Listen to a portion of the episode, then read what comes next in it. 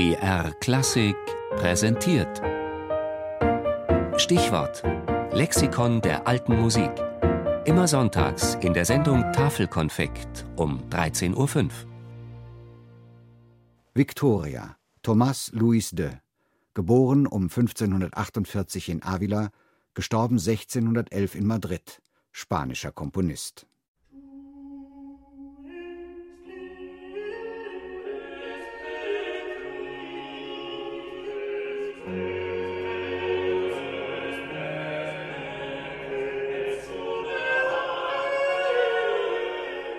Es ist eine Hochzeit in der Geschichte Spaniens, das Siglo de Oro, das goldene Zeitalter. Zwischen 1550 und 1680 blüht und gedeiht das Land in jeder Hinsicht, politisch, wirtschaftlich und auch was seine Kunst und Kultur betrifft. Lauter große Namen prägen sie.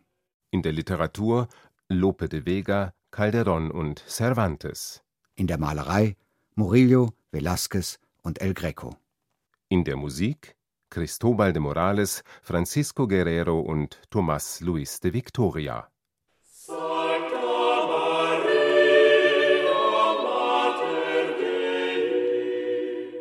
Anders als seine beiden älteren Zeitgenossen stammt Victoria nicht aus Andalusien, sondern aus Zentralspanien, und er ist anfangs völlig italienisch sozialisiert.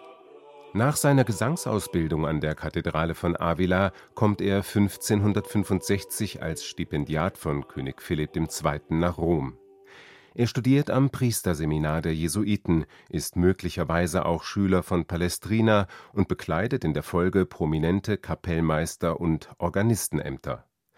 1585 erscheint in Rom eines seiner Hauptwerke, das Officium Sanctae Hebdomadae, geistliche Gesänge für die Karwoche.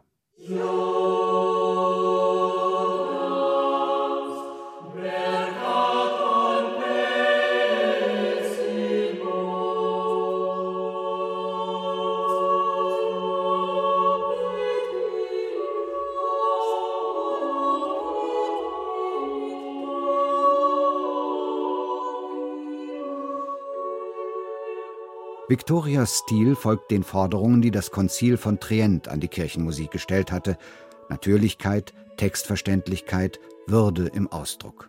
Das alles freilich verbunden mit dem kontrapunktischen Know-how aller Palestrina und der römischen Schule.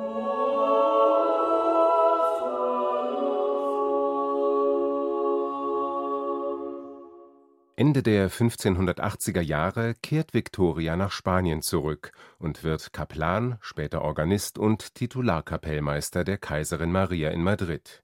1605 erscheint dort sein letztes großes Werk, das Officium Defunctorum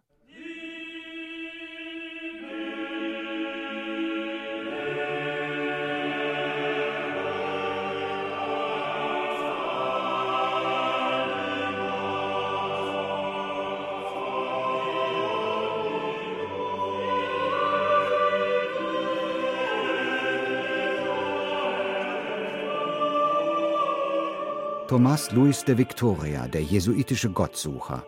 Er war der einzige prominente Komponist seiner Zeit, der ausschließlich Kirchenmusik schrieb. Für ihn bestand die Aufgabe der Musik darin, die Seele zu Gott zu erheben. Dabei avancierte er zu einem der größten Meister der klassischen Vokalpolyphonie, neben Palestrina und Orlando di Lasso. Für die Spanier aber ist er einer der größten Komponisten, die ihr Land überhaupt je hervorgebracht hat.